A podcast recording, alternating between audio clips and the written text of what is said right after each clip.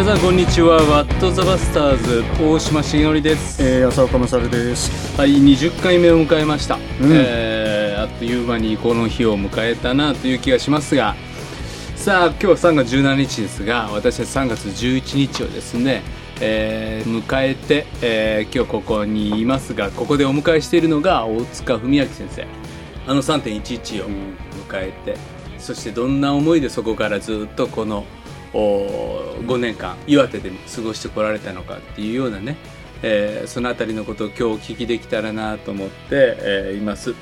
ねあの僕はこの3月11日をあの5年前はちょうどオーストラリアにいてですね、そうですね。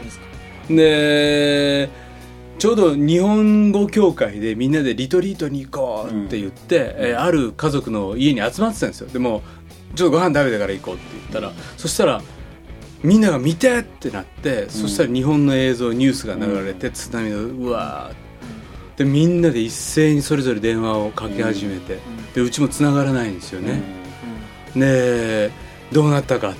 でそして実家にかけたら実家京都なので、京都はつながって、そしてさっき、あのゆかちゃんおうちの奥さんから電話あって大丈夫やって言ってる、うん、でそしてそこから1週間後にのチケットが取れて帰ってきて、そして家帰ってきて家族安否確認した、大丈夫、ね、なんかいるもんあるってトイレットペーパーがないって言われて、もうスーツケースにトイレットペーパーパンパン入れて、で帰ってきたらちょうどお僕がね働いてる KGK っていう学生伝道団体、大学生たちがそのボランティアにい行くことできないだろうか。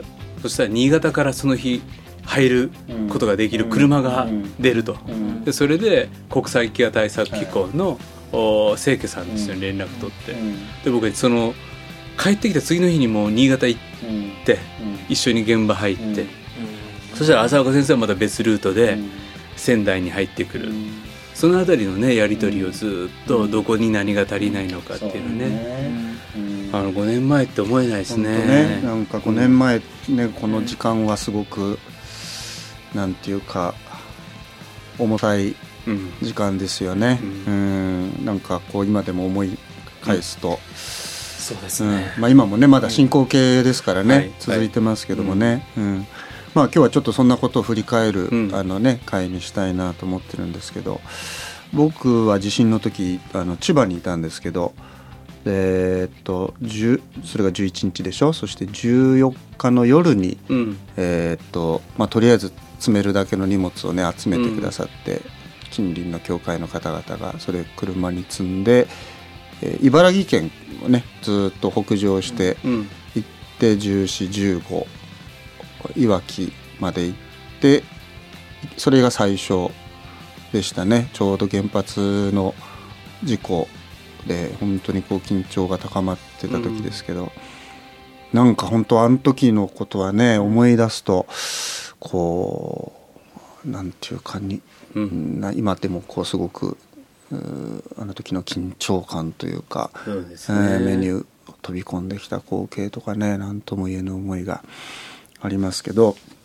あのーなんかあの頃ってすごくねみんなこうもうわーっとそれでこう動き出して、うん僕もすごかったですよね。うんなんかねあの5キロぐらい痩せましたね、うん1週間2週間ぐらいでね、うん。でなんかもうちょっとこう耳鳴りがし始めるっていうか、でもなんかでもああいう時ってこう仙台行ったりうん。あの福島行ったりいろんなとこ行くんだけど、うん。思い出すのがね3月1718あたりにうん。仙台でねあのとにかく震災であの支援の関係の人たちみんな集まるから、うん。あの出てけって言われて、それで行ったらちょうどその日がねあの東北ヘルプっていうね、うん。あのはい。それのね立ち上げかなんかの集まりだったんですよね、でいろんな教団教派支援団体いろんな人たち来てたんだけどなんかこうあの知ってる顔が何人もあってそれがすっごくね励まされたっていうか、うん。うんあのもうだけどみんなもう泥んこのカッパ着てね、作業終わってから夜、はい。あそこの仙台のエマオに集まってきて、うん。なんかこうでもそのいつものし知ってるうん。人たちがこういて、あああの人たちがみんな動いてんだなっていうのでねすごく励まされたっていうのが、ん。あの1週間ぐらいの間のことですよね。そうですね、で大島さんとねはい。なんかとりあえずなんか1週間わけわからん1週間過ごした後ぐらいに、うんとりあえず会ってうんなんか飯食って話しようみたいなことになって、第1回赤羽会が。一回側の会がね。もうすげえお互いなんか大きな声なんですよね。そう。ちょちょっと変なテンション、で間違えて高い焼肉屋入っちゃって。そうそうそう もう今日は肉食おうってなってね。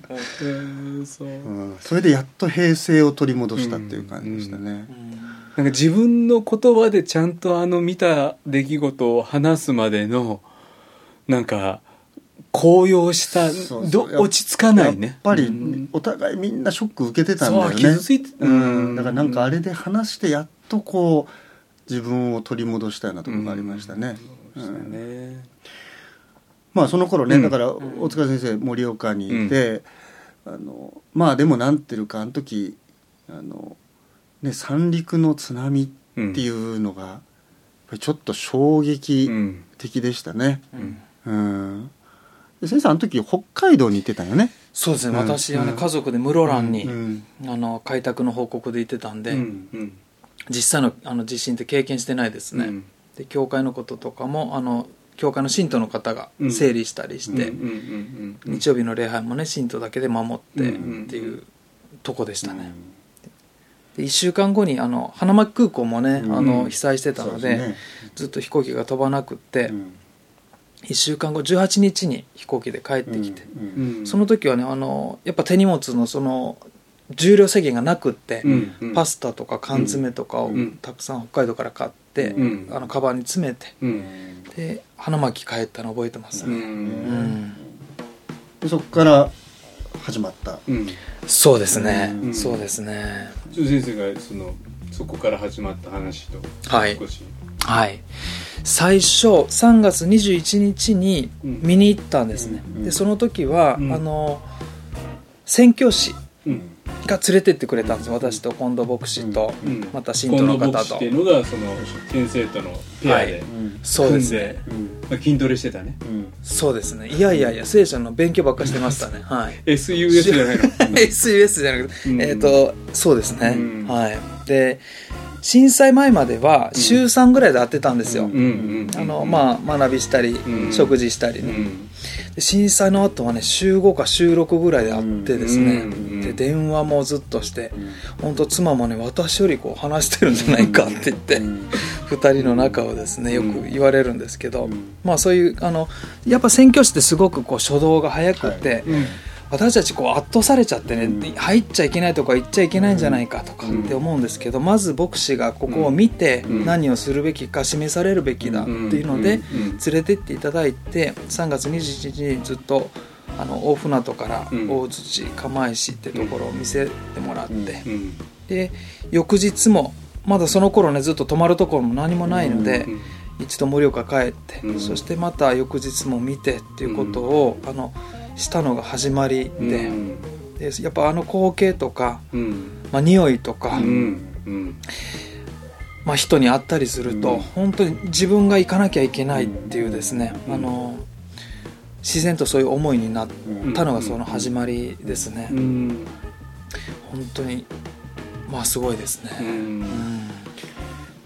うんうんでそもそもねだからはい。盛岡からその三陸のね、うん。沿岸地までの距離感とか、はい。僕らも最初全然わかんない。だから岩手地震津波盛岡大丈夫ですかっていう、はい。ねそういう感覚だったもんね。そうですね、ん。津波大丈夫ですかとかっていうね、やっぱ盛り岡その三陸間っていうのは車で大2時間2時間。はい。何キロ？100キロ、100キロ。峠道2時間峠道ですね。はいでその間に遠野市ってとこはあるんですけど、うんそこがまあ最初の震災の拠点にね、あの外点になって、私たちもそこにあのお家をね借りられないかっていうので、あの次の日行ったんですね。あ3でも月の20に初めて入って、はい、でその次チームが来るからっていうので。あもうそのボランティアチームが盛岡にまず入ってくる。はいでそのための今後支援の、ね拠点になる遠野でうん。何か物件がないかっていうのででもガソリンももう往復しててないので、いやーガソリンなかったよね。盛岡から遠野分しか最初なかったんですよ、おーでもそこになんか知り合いのつてがあるうん。教会の方が連絡してくれて、うん。そこに行けばお家見つかるかもしれないって言って、あの北海道の三橋先生、はい。エリア先生って方と一緒に行ったんですね、うん。で遠野についてそのお家借りられるかどうかボランティアでこういうことあるんですってこう聞いたら、うん。あのいいですよ、うんうん。あの借りることできたんです。で私たちにもう帰りのガソリンないんですって言ったら、その貸してくださる大家さんがガソリンスタンドの社長だったんです。よ、おー。で私たち満タンにしてもらって、うん。帰ってまた次の日からこう大槌とか行けるようになったっていうね、うん。本当に神様が、まあ、これをしなさいってねこう必要をこう満たしてくれて、あ私こういうこういうことなんだなって神様に動かされて、うん。この働きをするんだなってことが、うん。まあ、最初にあってですね、うん。それから、まあ、5年いろんな人をうん。送られて、うん。こう続けてきたっていうことなんですけど、あの、いまあ、一番ねそのまとめて大事なことは、うん。あのやっぱ教会が、うん。またあるいはこうクリスチャンが、あの誰と一緒にいるかっていうね、うんで神様やっぱ無風状態のところに教会建てなかったし、うん傷ついた地とか、うん。本当に小さな人のところに、うん。あの教会あるいはクリスチャンがいるだよそういうもんなんだよっていうことを、ん。僕はこの震災通してこう教えられていて、うん。でその傷ついた人とかあ三陸で、ね、今まで教会なかった人たちがうん。初めて出会うクリスチャンが、まあ、私たち、うんあなただとしたら、うんやっぱりそれすごい使命ですよね。ね。本当でそれを見て神様を知ったり、うん。あの教会の存在、うんうんクリスチャンってことに出会っていくので、うんやっぱり生まれて初めて会うクリスチャンがうん。あなただったらね、うん。どう生きますかっていうことを、うんやっぱ問われたね。ことなんですね。ね僕らが KGK で学生を送るとね盛岡でまず受け止めてくれてはい。大塚先生や近藤先生が最初今から明日から宮古行くよ。うん。2時間かけて。うん。でこういう話をしてくれるんですよね、うん今から行く場所、うんうん。そして今何が起こってるのか。うん。でそういう話を聞いてうん。連れて行ってくれる。そして一緒に回ってくれるっていうのはとっても大きかったですよね。僕は4月の半ば過ぎぐらいに初めて岩手行ったんですよね、その仙台福島ずっとそれまで行ってたんだけど、はい。なかなかよ岩手行けなくてそれで夜行バスで行って、うん。朝盛岡駅着いて、で大塚先生が車で迎えに来てくれてで教会でちょっとまあご飯食べて、うん。でその日一日ねずっと三陸の沿岸、うんえー、と宮古からうん。ずっと降りてって、うん。山田釜石うん。大土、で大船渡あたりうん。で遠野に入ってまた戻ってくるっていう一日夜まではい。ずっといたんですけどそのまあもちろんその津波のねあのうん。仙台とか石巻とかうん。は見てたんだけど、うん。そのああの距離のうん。とにかくずーっと沿岸が全部津波でやられてるっていうね、で特にまあ大土はねその庁舎も流されて町長さんも亡くなってっていう本当にもう町の機能が失われたような場所だったんだけどまだあの時もこう本当にこうなんつうの、瓦礫がこう、そのまんまになってるようなところを先生に車でね、うん。一緒に乗っけてもらって行ったんですけど。もうなんか本当にもうちょっと言葉にならんっていう感覚だったね、うん。でもその時にねそのすごいんだよね、うん。ここの人が。あのね要するにもう道路ないわけよ、うんうん。であってもねもう土ぼこり泥と、うんうんでこうもうもうもうとしててで家も倒れてるしでまだあの時本当に重機が入り始めたぐらいの時で、だからあの僕もともとねすごい方向音痴でうん。地図読めない人間なんですけど。だけどねあのなんていうのそういう本当にみ道なき道みたいなところね、行くんだよね。うん。これこっちかもしれないとか言いながらね、行く。これであの時釜石じゃねえや大土ではい。靴届けに行ったの、はいはい。うん。ね、そのその前に先生が訪問した時に、靴がない。靴がないっておじさんがいると、うんでその人のとこ靴と届けるって言って、でもそんな覚えてないようなそうそうそう。だってん。ねもう地名も帳場もない、もううん。本当何もないところなんだけど、うん。そのねもう本当下まで瓦礫になっててその子ちょうど境目みたいなところなんでね、はいそっから先家が建ってるっていうところの、うんしかもそのまた奥の方のお宅の中に入ってって、うん。これでねおじさん声かけて「来たよ」っつって。それでおじさん出てきて「でこの前靴ないって言ってたから靴持ってきたよ」って言って、うん。それであの時なんか23足はい。サイズ違いの靴を持ってって、うんうんでおじさんにこうねこっちがいいんじゃないかこっちがいいんじゃないかっつってそれであの合う靴うんではこれって言ってでままた来ますねって言って、うん。でその後はあのラジオであの世の光だよね多分、はい世の光聞いて、聖書のプレゼントをリクエストしてくれたっていう女性の人がいると。うんうん。でその人があのどこどこあたりの避難所あの頃はまだだから避難所ですよね、仮説でもないうん、ね、公民館だとかうんどっかも残った家のところにみんなとりあえず集まってるっていう。でその人に渡すっていうわけ。うんで僕は隣に車に乗ってるんだけど、いうん。やそんなの無理じゃんと、うん。どこの誰かも分かんないような人 しかも住所があるわけでもない。連絡先も分かんないんだけど、あ何丁目あたりにの避難所になってるところにいるはずだって言って、うん。多分ね23箇所回ってうん探し当てて、うん。で聖書渡して、うん。でまた来ますからね。誰ですか？ってそうそうそうそうそうそうそ聞いうてうん、僕はねなんかね、うん。あの本当本人目の前にしてあれだけど、あのなんていうの、うん。あこの人本当ねうん。すごいなと思ったの、うん。うん、その結局なんつうの？あのやっぱあの時ってほらある意味物量作戦じゃないですか、バーンと来てトラックで乗りつけてで物資バーンと配ってね。うんはいありがとうございますっていうことなんだけど、でなんか自分たちもそういうのしなきゃいけないと思思ってたんですよ。うん。イメージがね。そうそうそうそう。で結構あの時もいろいろね支援団体と電話でやり取りしてて今度何フィートのコンテナがつくからそれ物資何トン入ってるのどうしますかみたいな。でそういうのってなんかねやってるとやってる感のねぱあるんですよ。なんかこう役に立ってる気持ち。コンテナが空っぽになるそうそうとやり終えた感もあそうるしそう。そうでどこどこにあるものこっちに回してこっちにあるものこう動かしてみたいなそういうこうロジスティックスみたいなことやってるのがあるんだけどなんていうかねあ本当に一人の人にうん。こうつ使えるというか、うん。ではこういうことだなと思って、うん。でしかもまた来ますって言ったら、うん。本当にまた行くんだよね。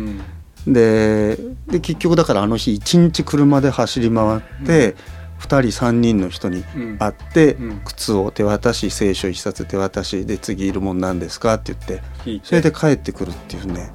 あれは僕にとってはものすごくこう衝撃的な一日だったっていうか、うん。あのなんていうかなやっぱあの時感じたものは、うん。あここれはなんていうかなこうやっぱりまあその時ね僕ももう牧師20年やってるけど、なんかねあこなんかすごく自分のこう忘れてたようなものっていうか、あ本当はこういう存在じゃなきゃいけないんじゃないかなっていうことをうん。気づかされたっていうかね、牧師ってね。そうそうそう、そういうねうん。経験だったんですよ。うん。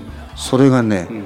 本当にそじゃあその頃はあの2時間かけてもう3時間かけて行って何か足りないものないですかって聞いてそして車に積んでるものにがあったらお渡ししてはい。で足りないものがあったらまた来ますねっていう、その行き来をその時期ずっと。そうですね、うん。そしてそのやっぱたくさんの方が、うん。あの岩手に支援に来てくださるっていうので、うん。あのやっぱ泊まるところをねこううん。求めてたんですね、もう盛岡から通うんじゃなくて、ね、そうなんですよ、はい。それであの最初の3月の末にあの宮古のうん、うんあの宮古市のその交番の近くで、うん。あの家のね片付けを手伝ってほしい方がいるうん。っていう連絡を受けてまたその近藤牧師とねうん。私と8人で、うん。男8人であのワゴンに乗ってね、うん。あの交番まで行ったんですよ、うん。その宮古の交番、うんいろんな格好をして道具持って、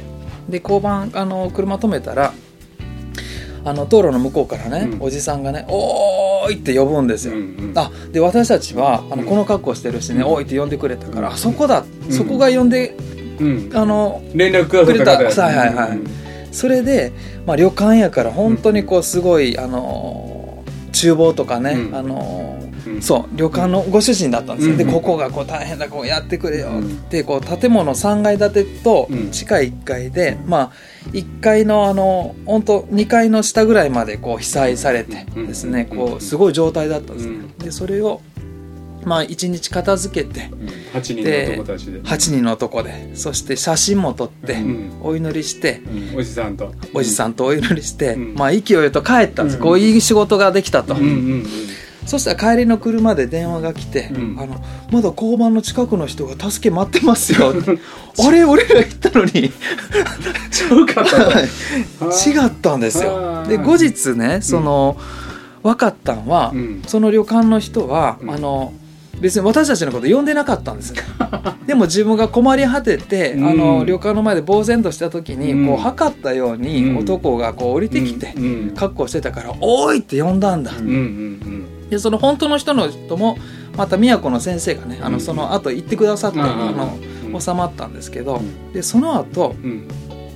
あの私たちクリスチャンのねこうたくさんのあのボランティアがいる。うん。で週明けてあの泊まるとこないけどもあそこ旅館で2階と3階は空いてた、ん。で2階はそのご夫妻もね被災されて、うんあのご主人は、うん。あの流されたんですけど、うん。こう厨房にねあの携帯のストラップが引っかかってうん。助かった方、うん。で奥様は地下に流されて、うん。で膝ぐらいまで水が来た時に地下の防火扉が閉まって、うん。あのその浸水しなかった、うん。それ以上浸水せずにこう助かったっていうご夫妻です、うん。でそれが2階住んではってそれ3階空いてたんです、で近藤牧師がこう交渉してくれたんですね、うん。あのクリスチャン来るんだけど、うん。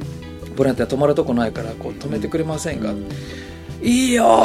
うん。旅館だからやっぱお客さん好きなんですよね、うんでそれから4月の最初から6月の末ぐらいまで、うん。多分3400人のうん。クリスチャンがうん。その3階に泊めてもらって、うん。で1階でもう水道1つしかなかったですから、うん共有してで食事を作って、うん。毎食その安倍さんっていうですね、うん。あのご夫妻をあの一緒に食事をして、うん私たちとこうあのいろんなこうボランティアの話とかね、うん。このいろいろしてくれたんです、うん。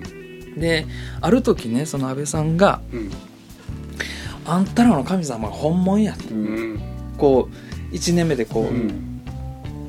言われたんですね、うん。あ本当嬉しいです、ん。お食事することとかうん。お祈りすることがこういううん。当たり前になって、うんで地域の中でうん。一番早く80代のご夫妻なんですけど、まあ復興したんですね、うん。本当にもう一回やる元気もらったよって、うん。でそれからもねあのもうなんていうか工事関係の方がたくさん泊まるようになって、私たちはまた別のとこ泊まるようになったんですけど、あの行くたびにお茶やね、うん。あのご飯用意してくれて、うん。泊まっていけって言ってくれて、うんである時、まあ、毎回ボランティア来るとあのそこ寄ってたんですけども3年目になってある方に導かれてうん。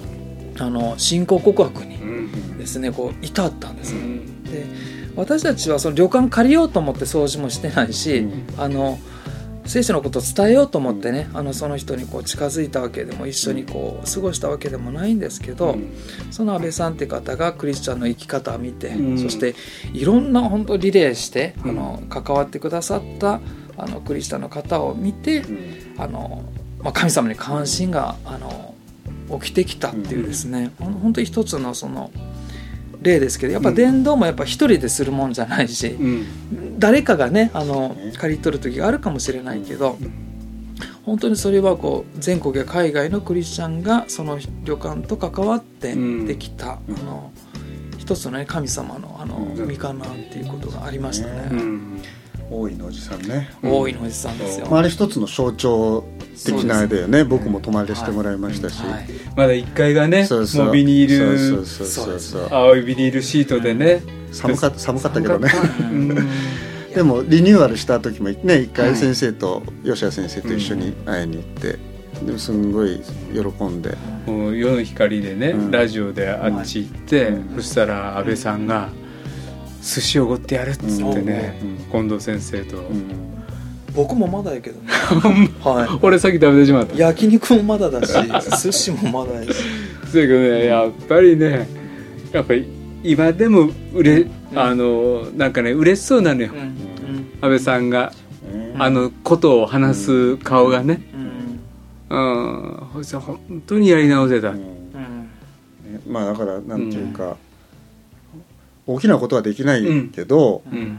やっぱりこうね地の塩世の光だって言われて、こうクリスチャン別にクリスチャンだから偉いとかクリスチャンだから愛が深いとか、うんクリスチャンだから特別なことできると思わないけどもでもなんかこうあ喜んでそういうなんていうのかなある意味本当にみんな純粋にねうん見返りを求めずに喜んで使えさせていただくっていう経験を、あんとあそこでさせてもらったっていうか、うんボランティアで参加した若い人たちもそうだし、なんかすごくこうあのイエス様だったらこういうところでどういうふうにね、なさるかなっていうのをみんな本当にこう考えさせられたっていうか、で本当にこうまあ文字通りなんていうかこう這いつくばるようにしての働きなんだけどなんかでもあそこでこうなんていうのかなやっぱりなんか得ないとうん。ただあの出来事だけだったらもう神様そりゃないですよってうん。思うんだけど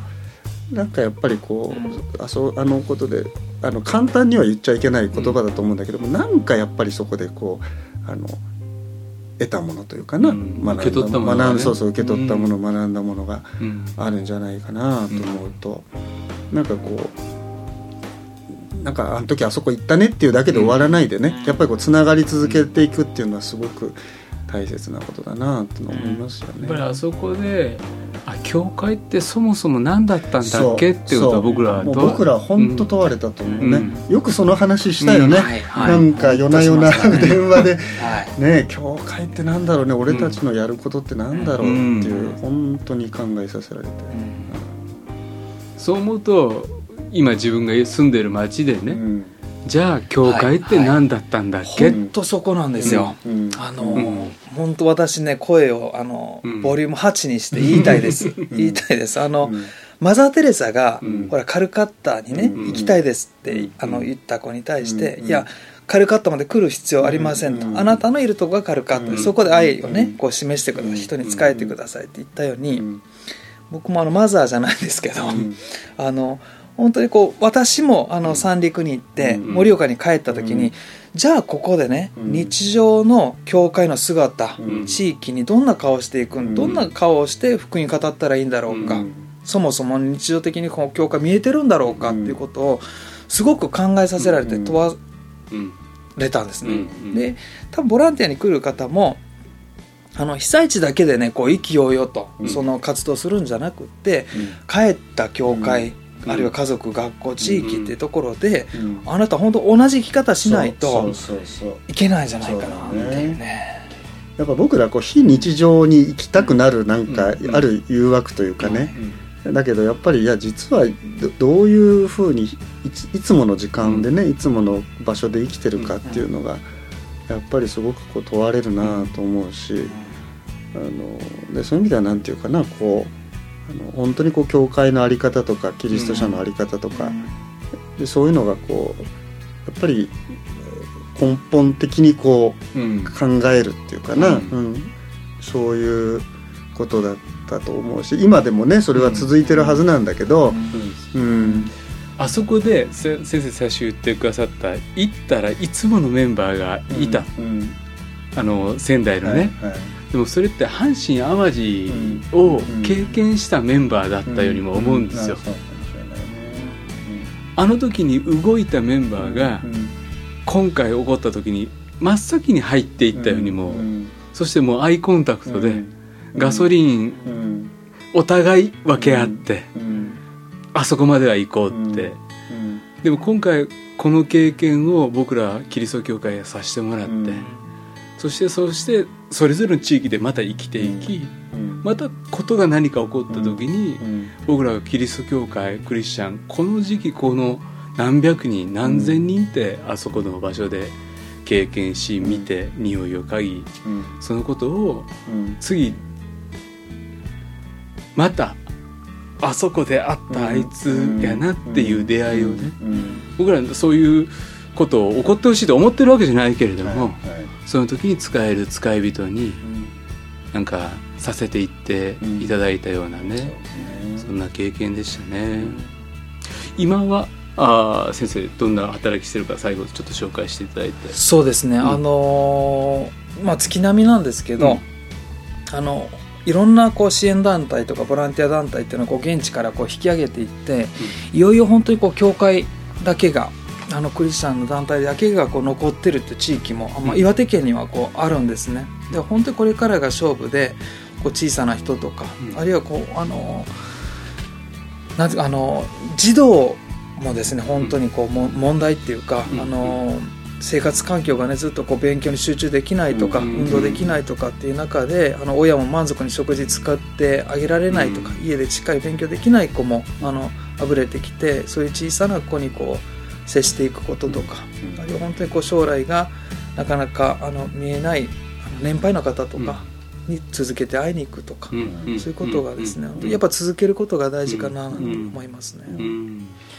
あの毎月10日にね、はい。あの今の避難仮設とか避難生活してる方何人かとかっていうね、うん。統計が出るんですよ、うん。でそれ僕毎月チェックするんだけど、うん5年経って今でもね17万人うん。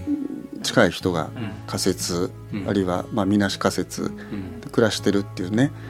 でこれやっぱり普通じゃないんですよね、だからあの普通仮設ってまあ長くても2年っていうんだけど、うん。それが倍の4年になって4年でもダメでまたもう5年目に入ってるんだけど、もう震災で時生まれた子がもう5歳はい。うずっと仮設暮らしみたいな家庭もあるし、自力再建できないとか、まあね帰っていくっていうのがあるけど帰れない人たちもいるし、だからそういう意味ではこう全然今もまだ途中なんだっていうことは、うん。やっぱり僕らはこう覚え続ける必要があるし、ともするともう過去のことになっちゃって、うん。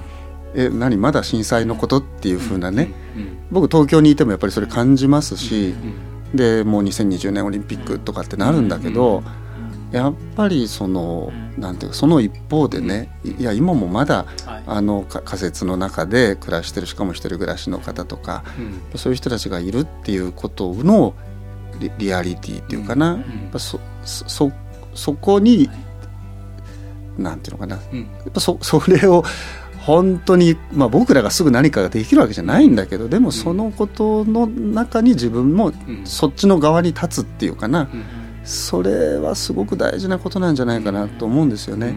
じゃないと本当にこうあの命がこうないがしろにされていく時代だなと思うのでまあそういう中でね、まあ、うん。盛岡岩手には、まあ、大塚先生いてくれるっていうのは、まあ、非常に大きな希望だなというかそんなふうに思いますけどね。うん。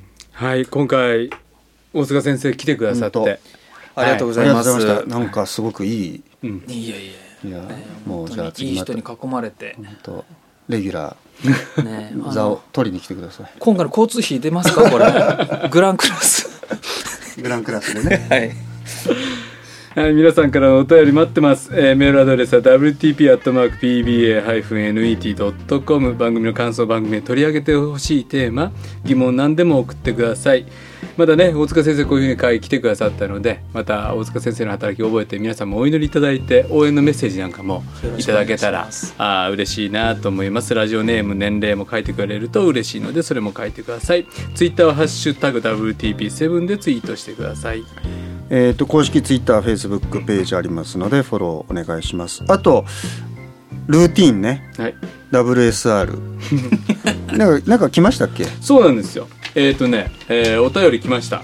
えーウェブネーム IT シントさん30代の方。メッセージいつも楽しみにしています。私は見心と自分の思いを取り違えて妻そっちのけで奉仕してしまい妻や教会に多大な迷惑をかけたことがあるのですが見心と自分の肉の思いを見分けるコツがあったら教えてください、まあそんなあーまたねこのテーマ取り上げたいと思います。新コーナーの件ですが私は通勤時に iPod で説教を聞いています、鉄道ラッシュがものすごく聖書を開けなくて始めたのがきっかけでしたが、同じメッセージでも聞くたびに新新たな発見があったり、えー日々活力になっています。大島松先生のメッセージも入れています。ありがとうございます。なんか神様に使わされてね今日の話じゃないけど、あはいはい。あ。いつもの会社職場でうん。そうやって神様と共に生きていく、う。ん本当にえー立つべきところ行くべきところに行くっていうのを励まされてるっていうう素晴らしい、はい。王道だね。王道ですね。IT 信徒さんやりますね。ありがとうございます。ありがとうございます、はい。えーっとまたそういったものいくつも紹介していきたいと思いますので、えーご連絡メッセージください。では今日の「ワットバスターズ」えー大島重則と浅岡勝と大塚愛妻家文明でしたありがとうございました。ありがとうございました。素晴らしいゲスト。ありがとうございました。じゃあ次回は3月27日？はい。また日曜日。そうだね。日曜日。そうだね、イースター。イースター。ああそうだ。おでは楽しみに。またお疲れ様でした。あざした。再见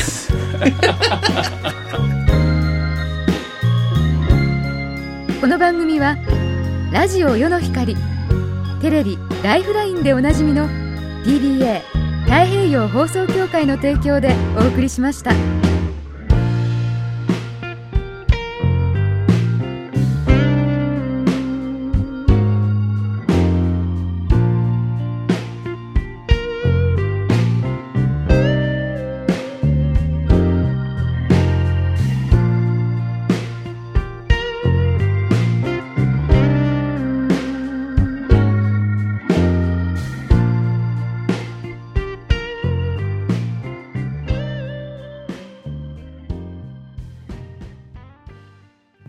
Of the world, anytime, anywhere.